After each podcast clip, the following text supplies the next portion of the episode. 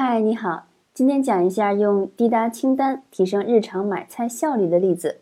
比如，在我们家不忙的时候，每个星期会到超市两次，采购要用的食材和日用品。以前是写在一张纸上，写上购物清单。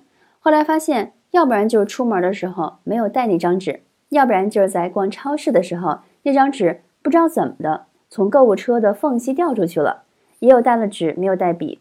只能用指甲刮掉已买选项，总之体验不是很爽。自打用了滴答清单之后，终于不用手写。